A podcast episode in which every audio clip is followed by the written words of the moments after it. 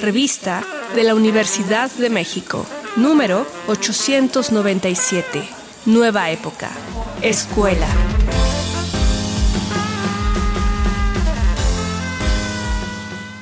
Bienvenidos al suplemento radiofónico de la revista de la Universidad de México. Yo soy Elvira Liceaga y hemos llegado a nuestro último programa sobre educación. Y estoy muy interesada en esta conversación con un invitado recurrente, Rafael Mondragón. Él es académico en el Instituto de Investigaciones Filológicas, es investigador, desde luego, y si bien tiene un interés personal y profesional en la educación, últimamente ha estado reflexionando sobre cómo la educación se ve muy afectada porque la investigación hace años que ha tomado rumbos paralelos que no se cruzan con los de la educación y en vez de servirle, en vez de aportarle, en vez de entrelazarse con el proceso de la renovación bastante escueta de los sistemas educativos, se separan. Bienvenido, Rafa, ¿cómo estás? Muy contento de estar aquí contigo. Bueno, Rafa, yo siempre me he quejado amargamente de que los académicos, desde que yo estudié en la universidad y todo me invitaba a ser académica y decidí no serlo, me quejaba de que los académicos vivían en una especie de burbuja que no les servía a la sociedad. Y son los productores de pensamiento, de nuevos conocimientos. ¿Por qué esto es un problema? Tienes toda la razón en quejarte. Yo creo que tienes razón. A pesar de que en México subsiste una tradición de investigación ciudadana que es anterior a esta situación que estamos viviendo. Las grandes tendencias hasta hace muy recientemente nos han empujado a encerrarnos en nuestros centros de investigación. Se ha hablado de una torre de marfil y eso ha redundado en la producción de un conocimiento que es cada vez menos pertinente para, digamos, para el ámbito ciudadano y social. Y, yo creo que hay una crisis de producción de sentido en los espacios académicos que, que se nota cada vez más, que se vincula a un conjunto de problemáticas por ejemplo la depresión, el llamado estrés por burnout, eh, que, se vincula a, una forma de producir conocimiento cada vez más enajenada y cada vez también más lejana de lo que ocurre en el día a día. Claro. ¿Cuándo y por qué los investigadores, que en algún momento eran pensadores para la comunidad, dentro de la comunidad, se fueron aislando? Aunque sea una palabra hoy demasiado usada, yo sí creo que hay que hablar del neoliberalismo.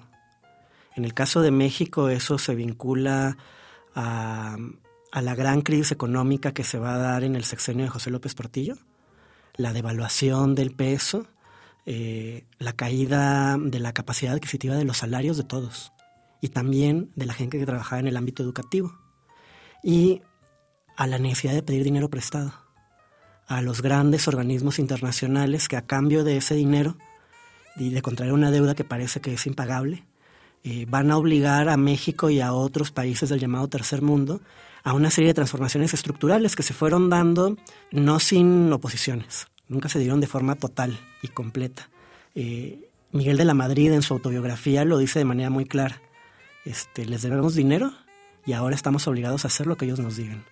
Y en el caso de la educación y también de la cultura, eso se vincula a transitar de un modelo de derechos que es el modelo, digamos, que en México permitió crear un estado de bienestar muy protector y que viene de la Revolución Mexicana, a otro modelo en donde lo que se hace es estimular la especialización y la competencia. ¿no? Y tú lo puedes ver en los primeros documentos de estos organismos que definen la noción de calidad. La calidad está definida en términos no, digamos, pedagógicos o académicos, sino en términos de la gestión de los recursos. Se define como hacer más cosas con menos dinero. Y entonces eso eh, pues lleva a la creación de los llamados programas de estímulos. ¿no? Más adelante lo vamos a ver con la creación del Consejo Nacional de la Cultura y las Artes y todo este sistema de protección de las artes que en lugar de partir, digamos, de una idea del derecho a la producción de cultura, que tendría que estar garantizado para todo el mundo, y entonces pues toda persona que tenga ganas de crear debería tener la posibilidad de hacerlo en un ambiente digno que implicara el ejercicio de derechos. Yo creo que, por ejemplo, una manera de hacer eso sería que todas las escuelas públicas del país tuvieran clases de arte y todos los que quieren ser escritores dieran clase allí tuvieran un salario y se pudieran jubilar y pudieran escribir y que escribir fuera parte de su trabajo. Y en lugar de eso lo que se va creando es un sistema de competencia en donde hay una cantidad limitada de recursos y la gente compite por ver quién presenta el mejor proyecto y a cambio de eso recibes un, pues un apoyo, ¿no? un estímulo para que hagas eso que demostraste que puedes hacer mejor que otros. En el caso de la academia, bueno, eh, digamos, hay una separación entre cómo funcionan los programas de estímulos en el nivel básico, ¿no? que está todo el escalafón de la CEP, la carrera docente, y en el nivel, digamos, superior, las universidades. Eso se vincula a una fractura histórica que se va a dar en las grandes universidades públicas del país, entre un posgrado que va creciendo cada vez más, más, más, más y se vuelve como una especie de universidad dentro de la universidad, y eh, la universidad de masas, que sigue dedicándose a atender a la mayor cantidad posible de gente y en condiciones cada vez más precarias, cada vez con menos dinero y menos posibilidad de sostener su trabajo. Y digamos que los que estamos en la punta de la pirámide, los académicos investigadores, nos vemos cada vez más encerrados en nuestros espacios de trabajo eh, porque tenemos que cumplir con las exigencias de productividad que nos piden eh, estos programas de estímulos, ¿no? El más importante es el Sistema Nacional de Investigadores que ahora se acaba de reformar. Y las reformas que se plantearon tienen que ver con cómo enfrentar esto. Yo creo que se están planteando preguntas muy importantes y que todavía no se llegan a soluciones satisfactorias. ¿Cómo funciona esto? Pues tiene que ver con este modelo de producción de un cierto tipo de textos, que son los artículos académicos, los llamados papers, que para ser validados tienen que publicarse en un conjunto de espacios que son estas revistas que participan de índices internacionales de calidad, que son índices que en la mayor parte de las veces las hace, los hacen las grandes empresas transnacionales que se dedican a publicar las mismas revistas que indicen. Claro, es toda una mafia. Claro, es un círculo vicioso, ¿no? Que, que, están hechas para leerse entre muy poca gente y que tienen una serie de características este, que digamos que enajenan el conocimiento producido respecto de espacios sociales más vastos. Esto choca muy fuertemente con una tradición que tenemos en México y en América Latina, que es la tradición del ensayo, mm. que estaba hecha para circular en suplementos periodísticos que también están en crisis porque ya no se pueden sostener, para ser debatidas en espacios sociales por medio de, qué sé yo, desde la tradición del discurso cívico del siglo XIX hasta la tradición de la conferencia, que los anarquistas y los socialistas utilizaron muchísimo, pero también en el Ateneo de la Juventud, ¿no? que son formas textuales propias de espacios en donde los, los escritores no pueden ser solo escritores y saben que se deben a medios más vastos y tienen que aprender a dialogar con otra gente, en donde lo literario también está atravesado con la producción de saber. Claro. Escuchándote me acabo de acordar de un podcast que escuché hace muy poco en donde contaban que en algún momento de crisis económica radical en Estados Unidos, muchos académicos no encontraron trabajo. No encontraron trabajo después de tantos años de estudio. Y entonces se pusieron a dar clases en escuelas primarias y secundarias. Esa generación de estudiantes, en vez de haber tenido al profesor promedio, tuvo a personas que hicieron doctorados, que eran investigadores, que eran curiosos, que eran intelectuales, creció con unos estímulos y una curiosidad brutal. Fue quizá la generación mejor preparada en toda la historia de la educación en Estados Unidos. ¿Cómo podemos recuperar ese vínculo, que no sea por una crisis económica radical, para que quienes están estudiando a nivel universitario, quienes están en el pico de la pirámide, como tú dices, vuelvan a tener contacto con las infancias, con los problemas sociales, con las carencias de las escuelas públicas, por ejemplo. Yo creo que lo que tú estás planteando, Elvis, lleva a la necesidad de construir un movimiento social colectivo. Yo lo veo en esos términos, porque si lo planteamos en términos nada más académicos va a ser muy difícil. ¿no? O sea, el sistema neoliberal eh, construye una gubernamentabilidad de las personas a partir de la idea del empresario de ti mismo. O sea, lo que ves en Facebook de la gente exponiendo su vida y cosechando likes este, en una carrera desesperada de mantenerse eh, activo, eh, es una versión como caricaturesca de cómo funcionan muchos de estos programas de evaluación de la calidad en la investigación.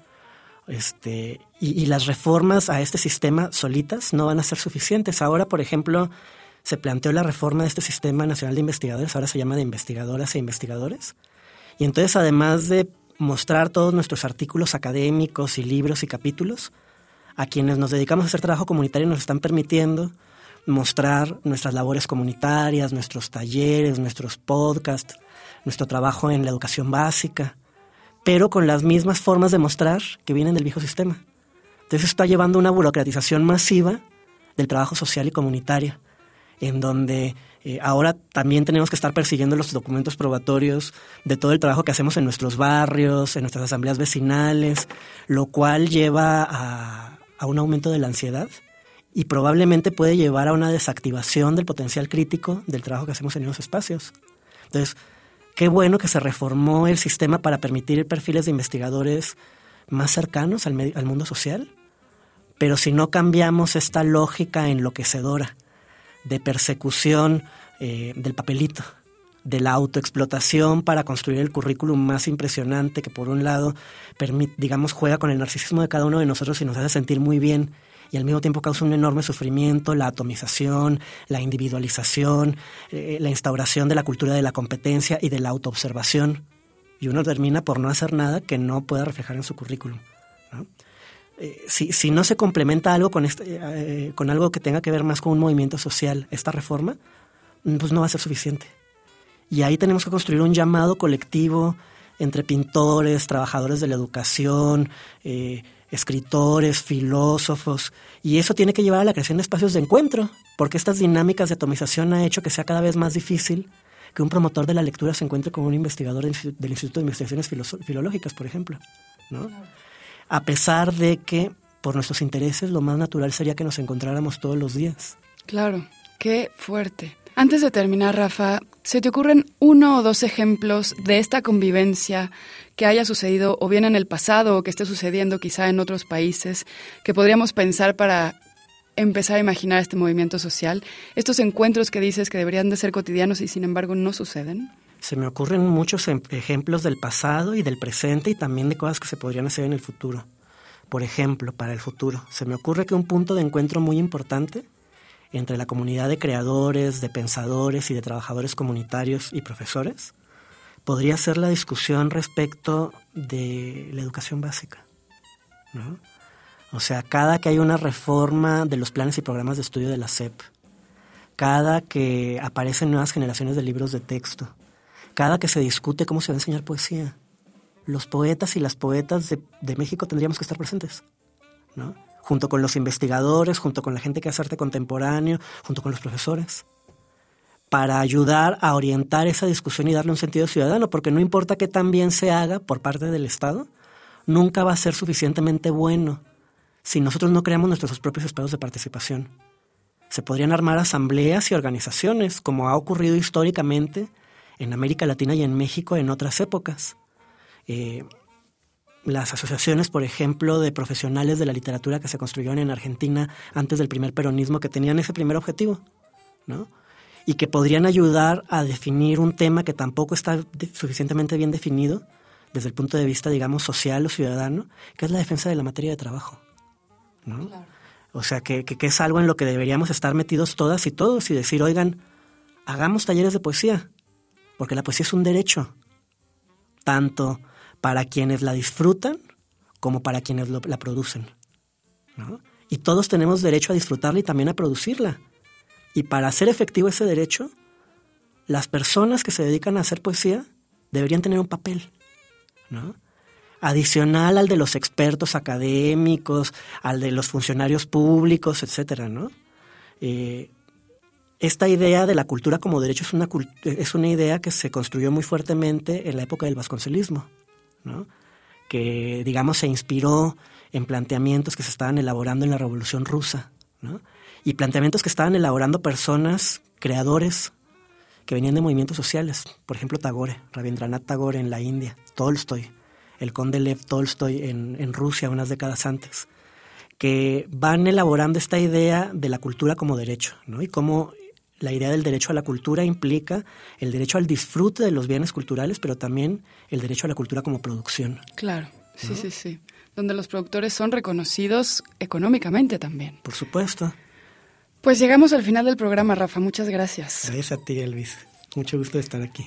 Y gracias a ustedes por escucharnos, gracias a Gabriel Centeno y a Frida Saldívar y a Yael Weiss. Yo soy Elvis Liceaga. Déjenme recordarles que pueden consultar nuestro número de educación, que es el número actual, y todos los anteriores de manera gratuita en nuestra página en www.revistadelauniversidad.mx y también nos encuentran en Twitter, en Facebook y en Instagram como arroba revista-unam. Y sobre este programa pueden escribirnos a arroba shubidubi. Y bueno, este programa es una coproducción de la revista de la Universidad de México y de Radio UNAM. Hasta pronto. Consulta esta entrevista y las anteriores en radiopodcast.unam.mx.